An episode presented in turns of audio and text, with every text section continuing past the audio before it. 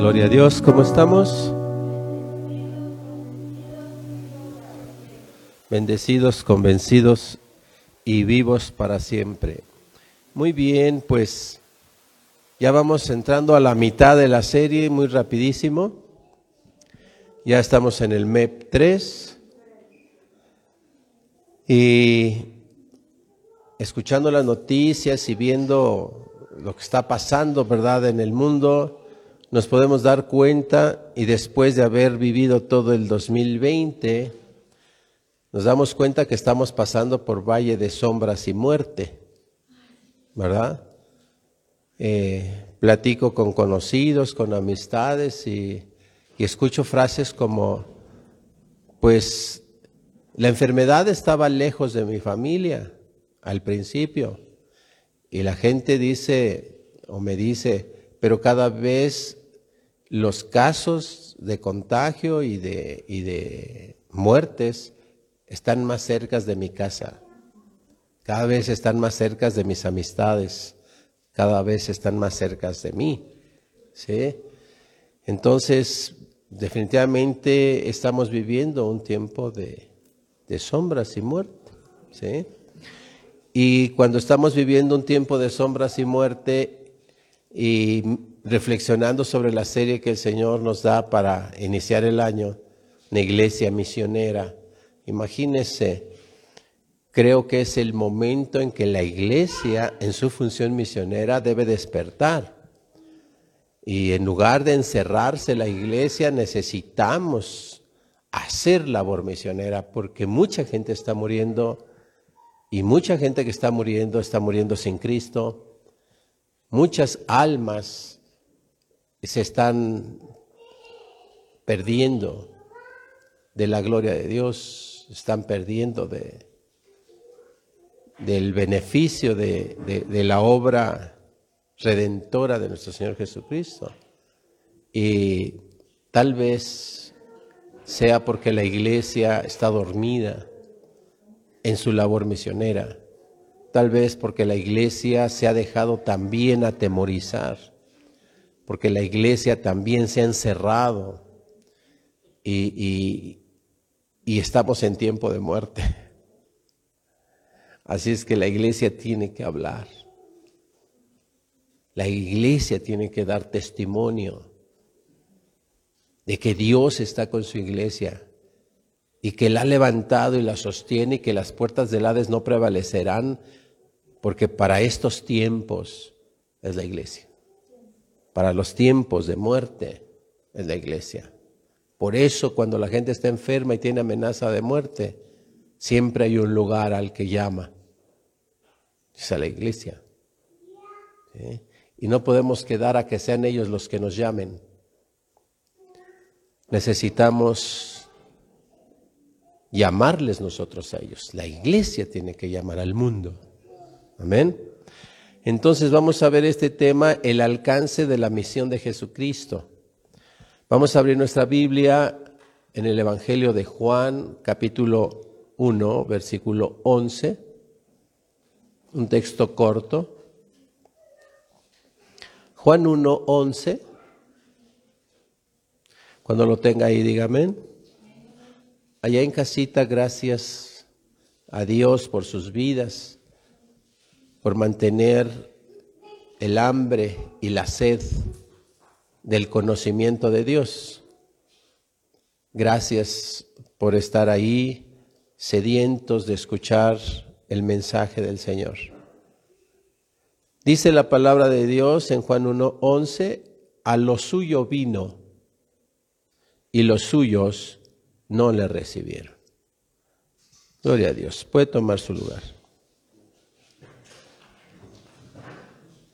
Mire, la primera frase es muy clara a lo suyo vino. Es decir, él traía una misión. Él vino a lo suyo. ¿sí?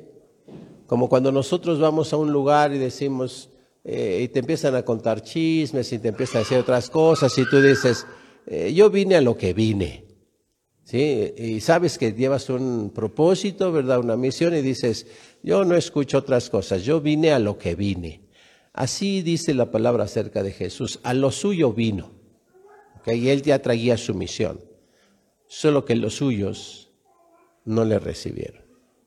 La misión de Jesucristo, pues, tuvo en su momento un alcance tremendo, un alcance trascendente.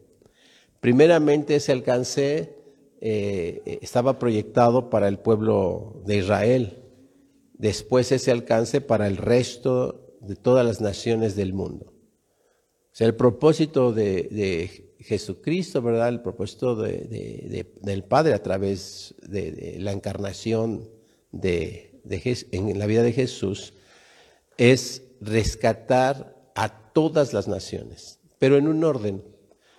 Primero venir por las almas de su pueblo y luego usar a su propio pueblo como instrumentos para alcanzar al resto del mundo. Por eso al que le dice, me seréis un pueblo de sacerdotes, un pueblo santo, eso le está diciendo al pueblo de Israel, porque siendo sacerdotes y santos, iban a ser los instrumentos para alcanzar al resto de las naciones.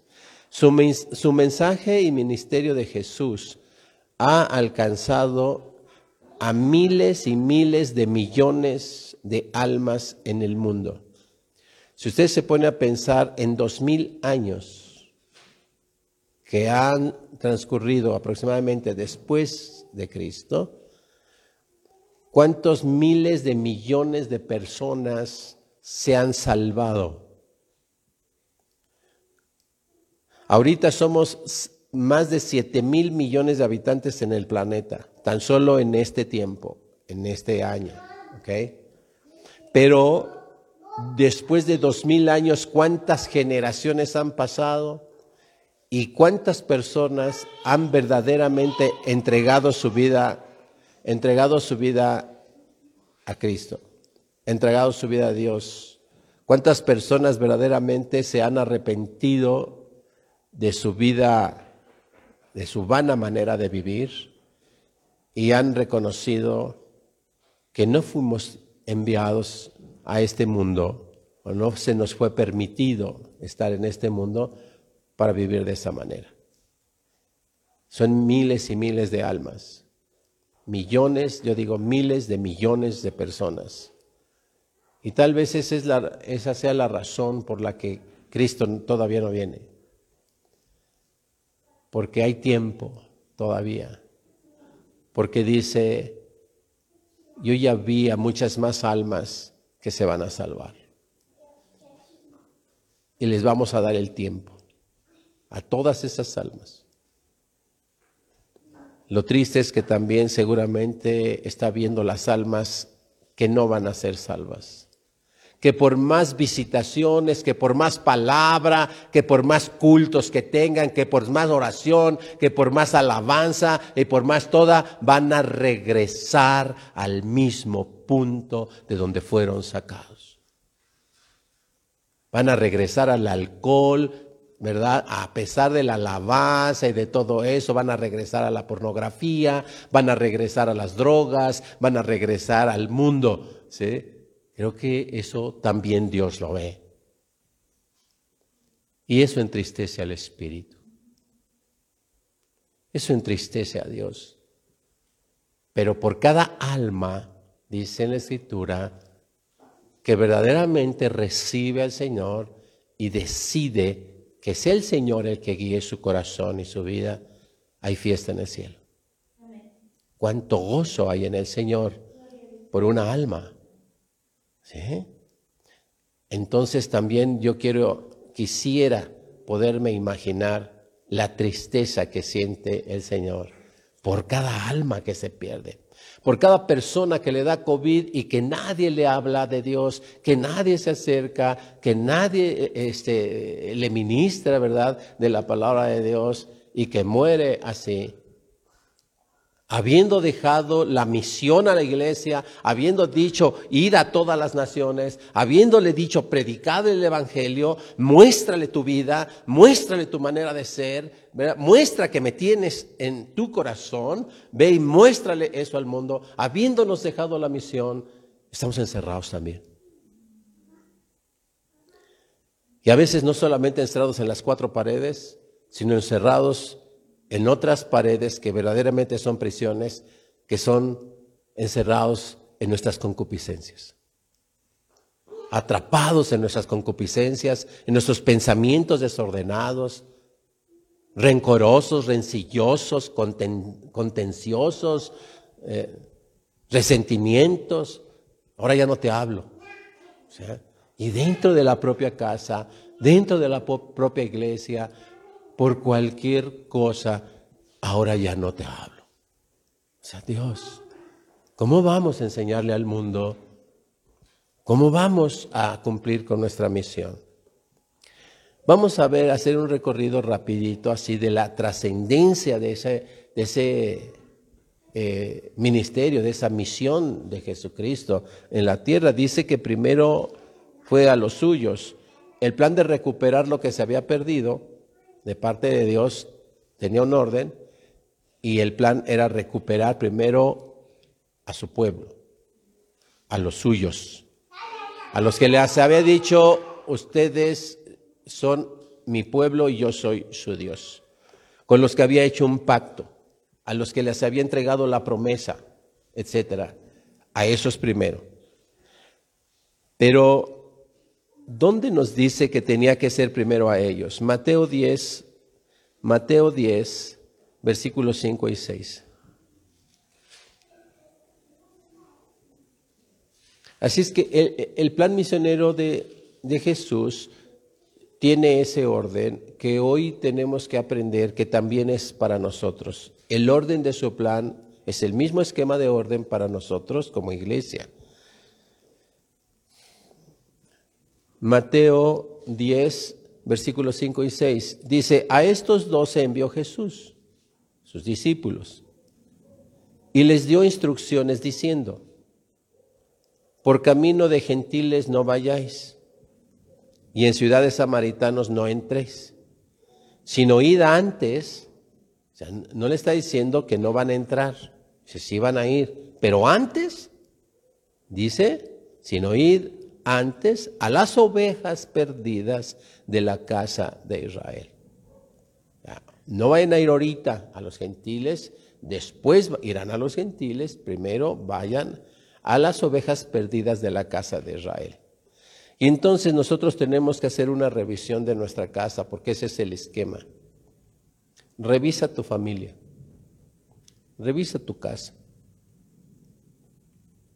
Porque para cumplir la misión, no quiere que vayamos primero a los de afuera, no que no vayamos a los de afuera, sino que primero quiere que vayamos a los de adentro. Ve por las ovejas perdidas de la casa de Israel. Nosotros en nuestra labor misionera tenemos que ir primero a las ovejas perdidas de nuestra casa. ¿Cómo está si somos varones nuestra esposa? Si son mujeres casadas, ¿cómo está su esposo? ¿Anda perdida? ¿Anda perdido? ¿Cómo están sus hijos, nuestros hijos? ¿Andan perdidos? Ve a ellos primero. Acércate a ellos. Ve primero a las ovejas perdidas de tu casa y después ve a las ovejas del pueblo gentil, ve al resto de las ovejas. Muchas veces en las iglesias andamos yendo primero por la gente de afuera y en nuestra propia casa pues tenemos bronquisísimas con nuestros propios hijos. Y cuando vamos y traemos a los de afuera, pues vienen y ven a los de adentro de nuestra casa y dicen, ¿y eso eres tú? ¿Esos son tus hijos? ¿Verdad? Y siendo inmaduros y siendo bebés espirituales, pues se, van, se decepcionan, ¿sí? Porque no comprenden. Como no comprendieron a Jesús cuando él fue a su propia casa y dice que no pudo hacer muchos milagros por la falta de fe. Pero eso no implica que no vayamos primero a los de nuestra casa. Ya si alguno de nuestra casa no entiende, dice el texto, a lo suyo vino. Y los suyos no le recibieron. Así que cuando el Señor te llama, nos llama, Cuando el Señor me llama, me llama para predicarle primero a los de mi casa. Y yo recuerdo mi primer amor. Y recuerdo con qué ganas le decía yo al mundo, ¿verdad? A toda la gente que me rodeaba que me había convertido al cristianismo. Y también recuerdo el rechazo tan enorme de la gente de mi casa. El tremendo rechazo de mis propios hermanos y aún de mi propio padre. Lo recuerdo. Pero vamos primero a las de la casa. Y si te rechazan, ya no va a ser nuestro problema. Será de aquellos que te rechazan porque Jesús les dijo y Dios les dijo, le dijo al profeta, no es a ti, ¿verdad? Al que están rechazando, es a mí. Así que tú vas y presentas el mensaje de salvación a los de tu casa. Y si te rechazan y se burlan, pues no nos queda más que orar por la misericordia de Dios y decir, Señor, la misión que me diste ya cumplí. No hay uno de mi casa al que no le haya hablado. No hay uno de mi casa al que no le haya dado testimonio. Testimonio, aunque me digan tu pura iglesita. Aunque me digan como en mi caso, ¿verdad? Ya te lavaron el coco. ¿Sí? Ya te movieron ahí. Aunque te digan lo que te digan. Y después, pues vámonos sobre el resto, ¿verdad? Muy bien. Así es que sigamos pues el mandamiento del maestro de misioneros. Vayamos primero a los perdidos que hay en nuestra casa. Y si ya le hablamos una vez, la próxima vez que Dios te los ponga enfrente, Vuélveles a hablar. Vuélveles a hablar. Vuélveles a decir, vuelves a redarguir con la palabra, vuélvelos a exhortar con la palabra, vuélvele a decir, estás mal, estás perdido, te estás perdiendo, estás equivocada, estás equivocado, Deja de andar de rencilloso, deja de andar de aragán, deja de andar de mentiroso, deja de andar de infiel, deja de andar de majadero, deja de andar de borracho ahí, ¿verdad? Deja de andarle mintiendo a tus, a tus padres, ¿verdad? Tus hermanos, a tus vecinos, deja de andar abusando de tus patrones, deja de andar abusando de tus empleados, deja de andar abusando de tus vecinos, deja de andar abusando del débil. ¿Sí? Deje de andar abusando del menesteroso. Hay que decírselo. Hay que hacerla, hay que cumplir la misión. Tanto que llegó Jesús a decirle a su propia madre cuando lo fue a buscar con sus hermanos, a rechazarle, ¿no? Decirle, ¿quién es mi madre? ¿Y quiénes son mis hermanos? Mire, qué valor, ¿verdad? Para decirlo delante de toda la gente. Estos, estos que hacen la voluntad de mi Padre, estos son mis hermanos.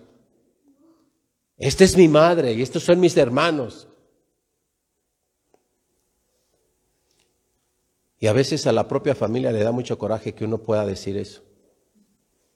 Es que ya, te, ya ahora esos resulta que ya son más tus hermanos que yo, ¿sí? Pues mientras hagan la voluntad del Padre, son más mis hermanos que tú. ¿Sí? Entonces, no está fácil ser misionero. No está fácil cumplir la misión. El alcance de la misión de Jesús se extiende después al resto de, las naciones. Ya que los suyos no le recibieron, empieza el Señor a hacer su obra al mundo de los gentiles, especialmente en la vida de Pablo. ¿Sí? Porque el Señor Jesucristo es el que llama a Pablo, cerca de 20 años después de la muerte de Jesucristo. ¿Sí? Es decir, dejó un tiempo para que se hiciera el trabajo misionero dentro del pueblo judío. Pasado ese tiempo, él llama a Pablo, ¿verdad? ya sabe su conversión, ya lo ha leído en el libro de los Hechos, y lo levanta como apóstol a los gentiles. Y él lo dice, el Señor directamente, el Señor me dio esa misión a mí, de ir ahora a los gentiles, porque a lo suyo vino y los suyos no le recibieron. Y no, si no le recibieron los suyos, los suyos no habían entendido que el mensaje de salvación también era para los gentiles, los suyos no recibieron el mensaje de Jesús y entonces los suyos se habían eh, como eh, creído, engrido y creído que solamente para ellos era el mensaje de salvación. Entonces levanta a Pablo y les va y les dice, no es nada más para ustedes, es para todas las naciones. Ustedes son los que tenían que ir a todas las naciones para hacerlo. Pero ustedes en lugar de llevar el mensaje de salvación, judaizan a la gente, quieren que se circuncide, quieren que haga una serie de rituales y, no es así. Entonces, ese ministerio de Jesús ah, y empieza a ampliar su alcance al resto de las naciones. Eh, por lo tanto, pues va más allá del pueblo de Israel. Eh, leíamos eh, o leemos en Juan también, se abre su Biblia en Juan 10, 16.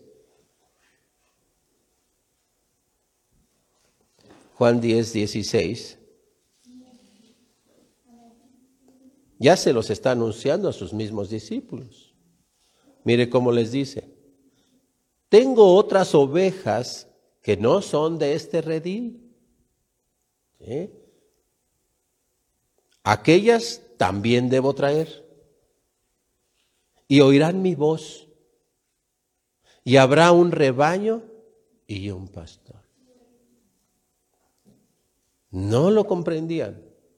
Porque está claro que después de la muerte de Jesús no lo comprendieron, porque aún Pedro era muy, al principio, era en su ministerio, era muy judaico. ¿sí? Él también pensaba que los gentiles no, hasta que empezó a ver que hablaban en lenguas, que recibían el Espíritu y se asombró, ¿verdad? Pero no le había caído el 20. Estas declaraciones de Jesús, que se las dice a ellos, les dice, es necesario, porque tengo otras ovejas que no son de este redil, si no son de, de ustedes, no son de los judíos. Aquellas también deben, debo traer. Y hoy ellas van a oír mi voz también. Y gloria a Dios, porque él sabe que tenemos la capacidad de poder oír la voz de Dios. Yo no sé usted si escuche la voz de Dios. Mire, quien verdaderamente escucha la voz de Dios, la voz de Dios es poderosa, la voz de Dios es infalible, ¿sí? La voz de Dios es verdad. Dios no habla y no se cumple. Cuando alguien oye la voz de Dios, su vida totalmente y de raíz es transformada. ¿Eh? Preguntémosle a Pablo a través de las escrituras, ¿qué le pasó cuando escuchó la voz de Dios? Saulo, ¿eh? cuando escuchó la voz de Dios, que decía una voz de trueno que vino del cielo, que le habló, ¿verdad? Y le dijo, Saulo, ¿por qué me persigues? Cuando alguien escucha la voz de Dios, escuchamos, yo escucho que dice, Gabriel, ¿para qué te traje? ¿Sí? Gabriel, ¿para qué te llamé? Cuando escuchas la voz de Dios, tu vida es transformada. El que verdaderamente escucha la voz de Dios no puede pasar por alto. La voz de Dios no puede pasarse por alto. No puede ser que alguien diga, Dios me ha hablado, y eso es una costumbre que, escuchamos en las iglesias, ¿verdad? Que dice uno, si Dios le habló, hermana, si Dios le ha hablado, y después dice y hace como que Dios no le habló, entonces, ¿cómo dice que Dios le habló? ¿Sí? Está Estamos vituperando, ¿verdad? El poder de la palabra de Dios. Cuando Dios habla, los cielos se estremecen, dice la escritura, la tierra tiembla.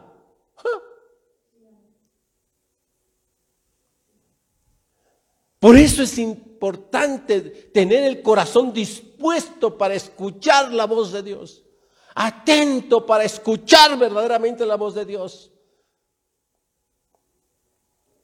Y viene a mi mente una frase que se dice en la liturgia católica, ¿sí? una palabra tuya sanará mi alma.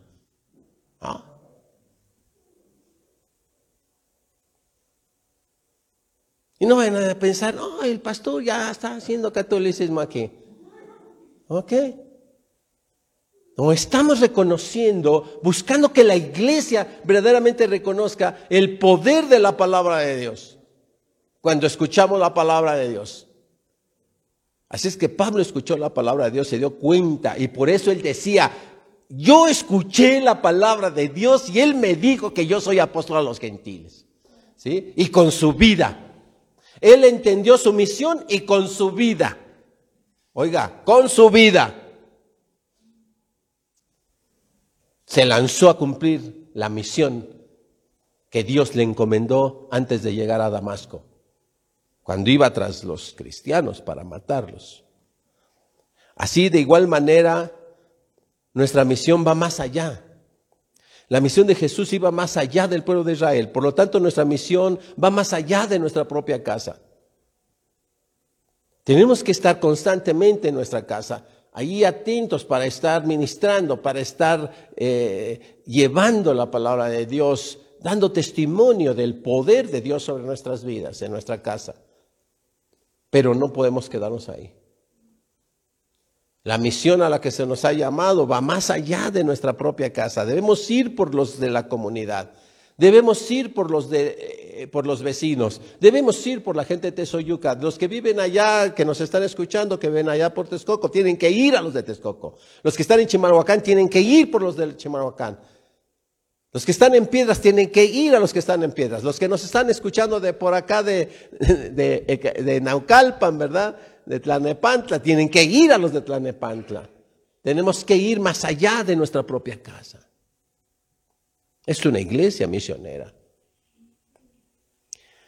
Jesucristo envía a sus discípulos a todo el mundo. Primero les dice, no entren a, a pueblos de gentiles ni a pueblos de samaritanos. Pero al final ya les dice, ir a todas las naciones. ¿sí? La misión de Pablo, ya lo dijimos, pues es recibida directamente del Señor. Pero vamos a ver qué sucede con el asunto de la misión. Toda misión tiene un costo. Yo recuerdo hace dos años, tres años que enviamos a nuestra hermana Bella a hacer un trabajo de carácter misionero por allá, por este, eh, y pues vimos el costo. Hacer trabajo misionero tiene un costo, y el costo no siempre es económico nada más. Eh, el, el, costo mayor, en verdad, que ni siquiera es el del dinero. Hay otros costos que son más valiosos que el propio dinero que se requiere. Por ello es que Jesús no le importaba el, dinero y nombró a uno de sus doce administrador del dinero en el, en el grupo de, sus discípulos. Ya vemos que fue Judas. Y le dijo, tú administra, ya sabía que él era un ávaro. ¿sí? Le dio de lo que quería. Ten, ahí está la bolsa. Ahí guarda las ofrendas que nos dan, lo que recibimos, tú administralo. Porque Jesús sabía que el costo de su ministerio que el costo de su misión iba más allá del dinero. También nosotros debemos entender el costo del cumplimiento de nuestra misión va más allá del dinero. Tiene costos mucho más valiosos. Veamos ahí lo que dice Mateo 6:21.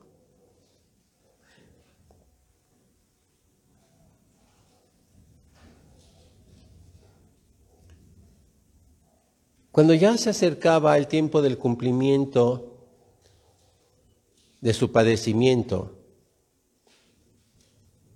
Jesús en distintos momentos está registrado en los evangelios que les está anunciando eso, les está anunciando el costo del cumplimiento de su misión. En Mateo 16, 21 es un texto que es bastante claro para entender esto. Dice, desde entonces comenzó Jesús a declarar a sus discípulos que le era necesario, le era necesario ir a Jerusalén y para qué, dice, y padecer mucho. Era necesario padecer mucho de los ancianos, de los principales sacerdotes y de los escribas, y ser muerto. Era necesario todo eso, padecer y morir y resucitar al tercer día. Es necesario padecer, era necesario morir. El alcance de, un, de, un, eh, de una misión marca el costo de la misión. El alcance de la misión de Jesús es todas las almas de la tierra y no de una generación, de todas las generaciones. Así es que imagínese el alcance, es decir, el propósito. Así es que si el propósito es muy grande de tu misión, de nuestra misión, mientras más grande es el propósito de una misión, más costo va a tenerse que pagar por esa misión. El alcance de la misión de Jesús son todas las almas. Así es que por eso es que el precio, el costo de, ese, de, ese, de esa misión es un costo altísimo que nadie podría pagar, según nos explican las escrituras, que el único que podía pagar ese costo era Él.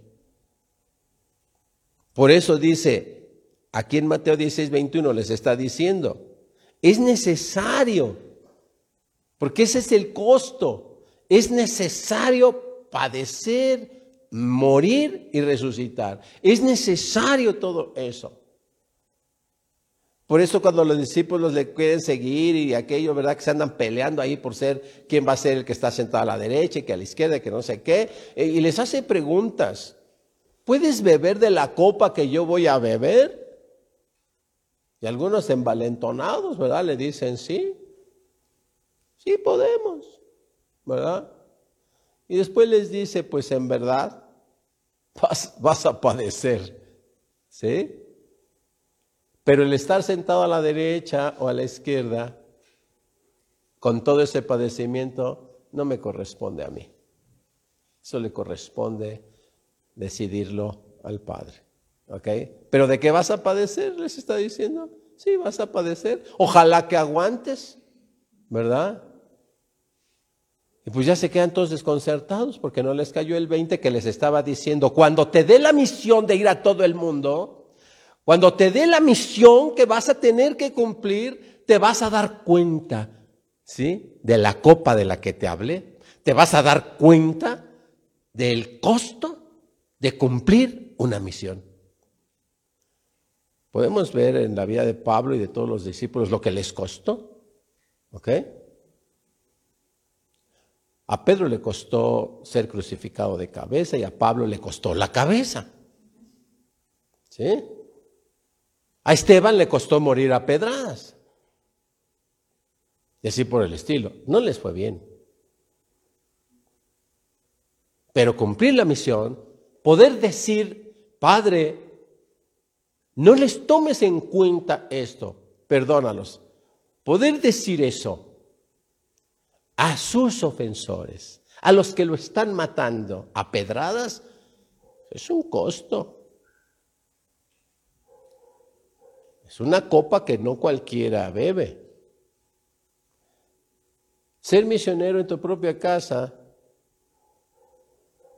va a tener un costo y lo tenemos que pagar. Tenemos que aguantar. Que te digan que eres un hipócrita. Que te digan que no es cierto que amas. ¿Sí? Que te digan que dices una cosa y que vives de otra manera. Que duden de tu corazón como dudaron de Jesús que duren de tu fe. que duden de tu palabra o la palabra de Dios que de tu boca sale. Que duden de tu propio ministerio, que duden de tu maternidad, que duden de tu paternidad. Va a costar. Y hay que aguantarse. Tenemos que aguantar que los chavitos, hoy hay aquí chavitos, ¿verdad? Cada vez que uno los quiere corregir, tenemos que aguantar que nos digan cosas. Ni quiero decirlas. Que nos digan cosas. Que murmuren cosas. Desde los chavitos, los jovencitos y los mayorcitos. ¿Ok? Entonces, tenemos que aguantarnos. ¿Ok? Tú tienes que aguantar. Ese es el, eh, eh, el costo. Y decía, el ministerio de Jesús tiene un alcance tremendo es de generaciones, es trascendente, es para toda la humanidad, es la salvación de millones de almas. El ministerio de nosotros, como miembros de la iglesia de Jesucristo, no se compara con la misión de Jesús. No se compara. Evidentemente entonces el costo que nosotros vamos a tener que pagar no es del tamaño del costo que Jesús tuvo que pagar. ¿Qué tengo que aguantar? Pues a lo mejor que digan cosas del pastor, ¿sí? Pero no tengo que soportar una cruz en la cabeza de espinas, eh, ¿verdad? No tengo que soportar latigazos por la espalda, escupitajos en el rostro, cachetadas, humillaciones y, una muerte, imagínate, desde en la mañana el juicio, ¿verdad? Y hasta las 3, 4 de la tarde, ahí este, humillándolo por toda la ciudad, por todo el camino, ese, ese, calvario que se llama, ¿verdad? Y, ir aguantando todo. Eh, no, no tengo que pasar todas esas cosas. ¿sí? El costo de mi ministerio, de mi misión, es mucho más chiquito que el de Jesús, porque el alcance de mi misión es mucho más pequeño que el alcance. Yo no voy a salvar al mundo, Jesús sí. ¿Sí? Así es que el costo de él es enorme. Por lo tanto, cuando nosotros vemos eso, entonces uno se anima uno dice, ¿qué importa que este niño me insulte? ¿Sí? No importa. Lo puedo perdonar y lo puedo seguir amando. ¿Sí?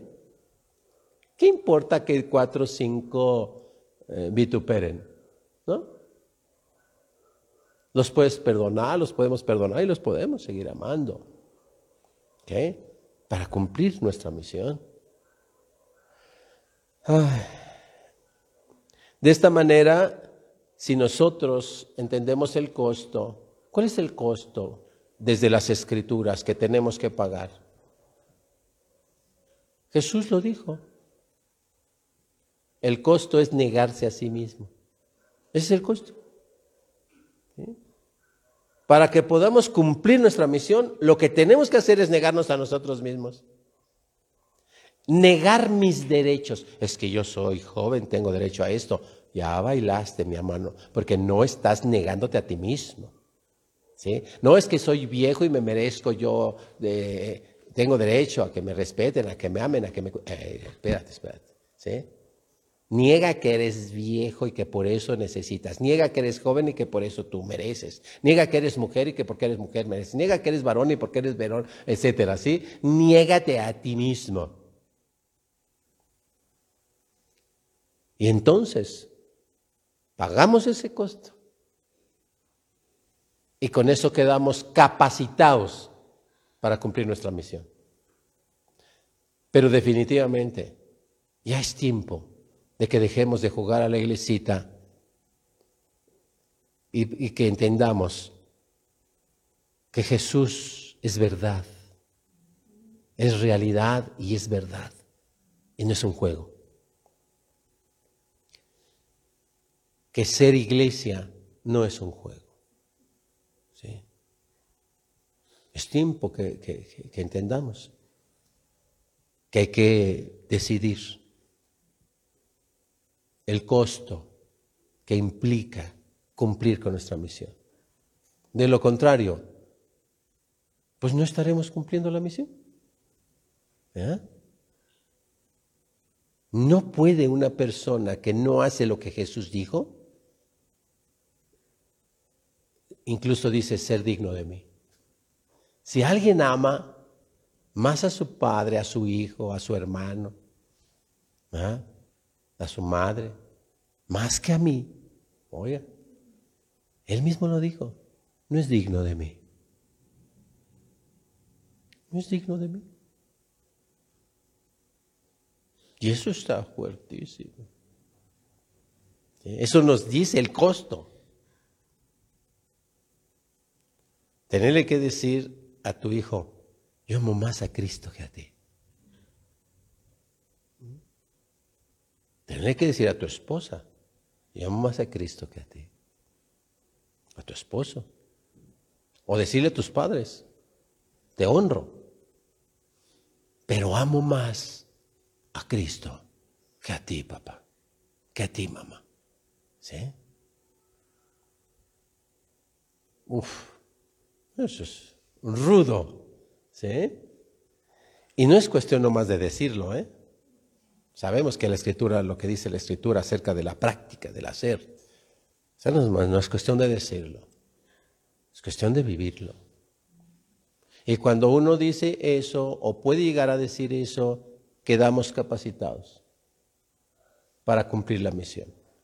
Y sin eso no vamos a poder cumplir la misión porque Jesús dijo, sin mí nada podéis hacer.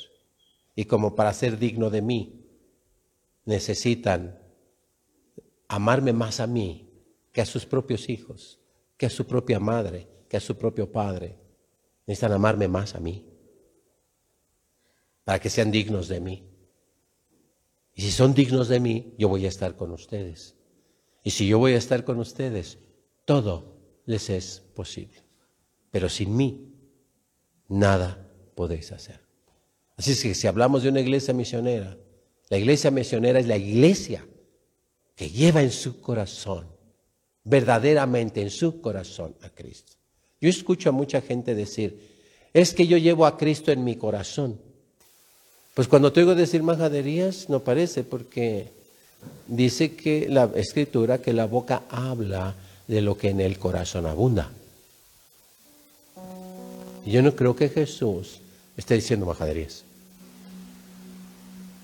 Cuando sacas de tu boca todo el rencor y el odio ante tu hermano, ante tu prójimo, no creo que esté Jesús en tu corazón porque la boca habla de lo que en el corazón abunda. Si en el corazón estuviese Jesús, tu boca no hablaría mal de tu hermano, no declararía rencor, odio, resentimiento, deseos de venganza, ni nada de esas cosas. ¿Cómo cumplir la misión? El costo pues es negarse a sí mismo. Y dijo Jesús, toma tu cruz. ¿Para qué nos pide el Señor que para cumplir la misión que nos ha dado, tomemos nuestra propia cruz? ¿Para qué? Para agarrar precisamente todas esas cosas que acabo de mencionar y clavarlas en nuestra propia cruz.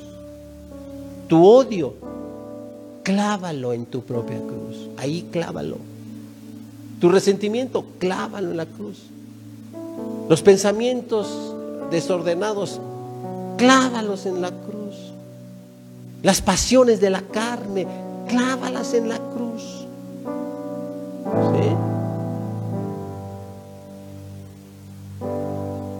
Tus deseos de venganza, clávalos en la cruz. Niégate a ti mismo. Y en tu cruz clava todas esas cosas y sígueme. Porque si me sigues, vas a ser un extraordinario misionera, un extraordinario misionero. te hicieron algo, agárralo y clávalo en tu cruz. ¿Sí? Yo sé que estarás pensando en todas las cosas que te han hecho. Toma todas esas cosas y clávalas en tu cruz. De esta manera lograremos que nuestro el alcance de nuestra misión sea más grande. ¿A cuántos podemos alcanzar odiando? ¿A cuántos podremos alcanzar vituperando? ¿A cuántos podremos alcanzar, hermano, hermana,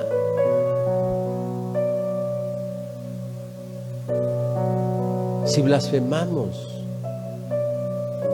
Si prevaricamos, recuerde prevaricar. ¿A cuántos podemos alcanzar? Por eso las iglesias se van quedando vacías. Las congregaciones. Por eso la gente se enfría. Porque falta el fuego. El fuego del Espíritu Santo que controla el temperamento, que controla nuestro carácter, que controla nuestros pensamientos, que con ese poder del Espíritu que ha sido ofrecido por la promesa del Señor a nosotros, por ese poder de ese Espíritu, podemos agarrar precisamente por el poder de ese Espíritu, agarrar nuestras concupiscencias y clavarlas en nuestra cruz. Agarrar nuestros odios y clavarlos en nuestra cruz.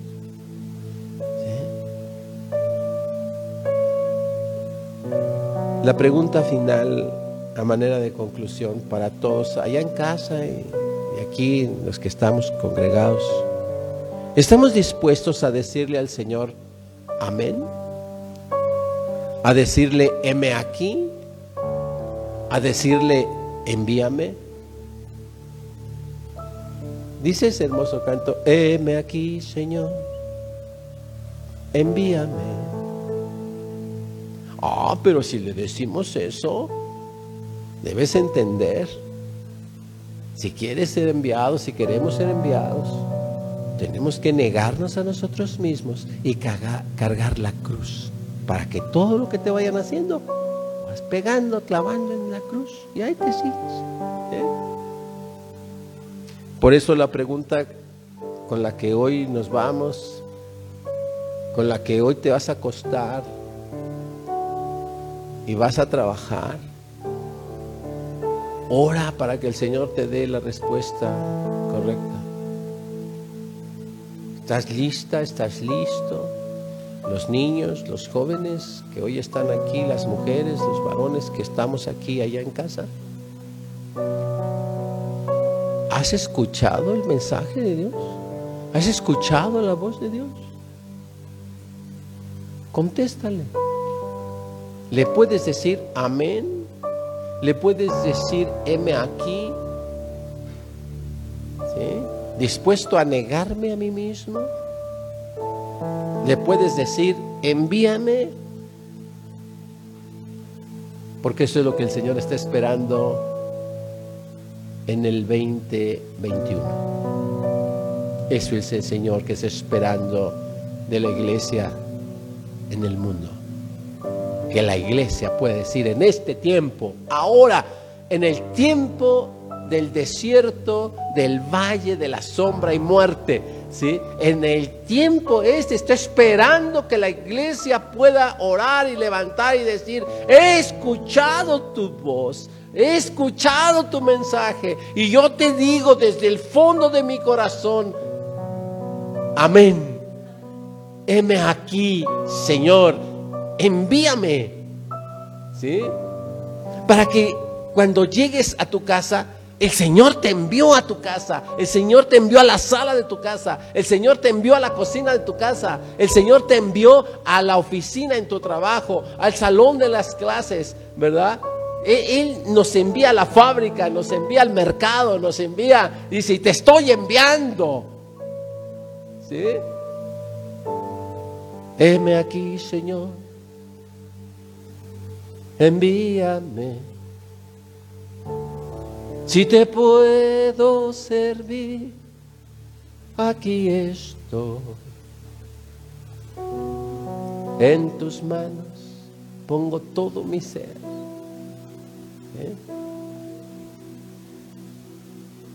Para que me hagas a tu imagen, tómame. Eso es una canción misionera. Es una canción que es una oración de un misionero, del que entiende que es una iglesia misionera. Yo lo haré, te obedeceré, sin reservas porque me niego a mí mismo, sin reservas, déjame enterrar a mi padre. No, déjalos, ¿sí? Déjame resuelvo primero esto de mi casa, déjame resuelvo primero este asunto, ¿verdad? Y luego el tiempo que me sobre. No. Sin reservas ni condiciones, te serviré. Cierra tus ojos y, te invito Voy a decirte, te dejo de tarea, pon esa canción, pon ese canto antes de dormirte. Y deja que te hable Dios a través de su alabanza, a través de esa inspiración que este hombre le haya dado para declarar ese canto. Y deja que Dios te hable a través de ese canto. Y empieza Acuérdate primero los de tu casa. Empieza a amar. A dar testimonio de amor, de fe. De ser salvo, de ser salva, allí en tu casa. Evita los gritos en tu casa. Evita las burlas.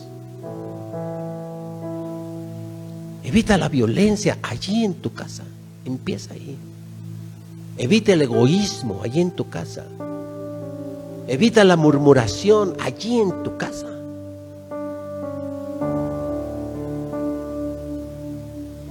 Elimina las acusaciones allí en tu casa. Elimina el rechazo allí en tu casa. No rechaces a nadie, no rechaces a nadie. Y luego sal a las naciones. Por eso es hermoso ese canto. Amén, Señor. Amado Padre, Señor Todopoderoso, gracias porque tú hablas. Y hablas como quien tiene autoridad. Hablas con voz de verdad y voz de poder. Haz sensible nuestro corazón, Señor, para que tu voz en esta noche sea escuchada, no en el oído, sea escuchada en el corazón. Y que nuestro corazón pueda ser quebrantado.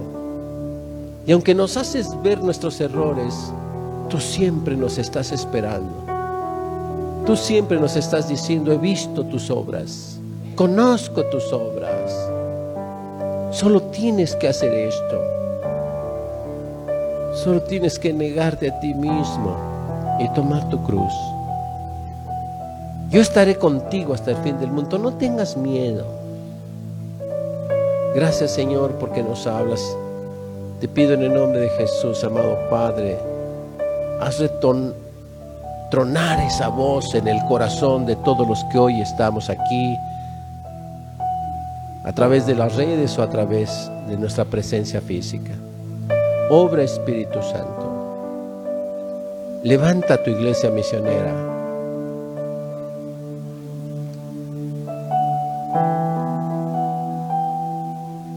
Guíanos con poder. Que venga el poder de tu Espíritu, Señor. Muévete, Espíritu Santo. Te lo pedimos, amado Padre, en nombre de Jesús, que tu Santo Espíritu sea moviéndose en el corazón de los niños, en el corazón de los jóvenes, de las mujeres, de los varones, que entendamos a qué fuimos llamados, Envíanos, Señor.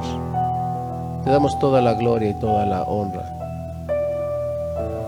Haznos entender que tú no juegas, que tu misión no fue un juego. Gracias, Señor, por tu muerte en la cruz, por tu resurrección. Te damos toda la gloria y toda la honra. Que mi alma te alabe, amado Padre, por toda la eternidad. Que mi alma te alabe. Que mi boca declare tu nombre, confiese tu nombre. Gracias, Señor. Amén. Dale un aplauso al Señor.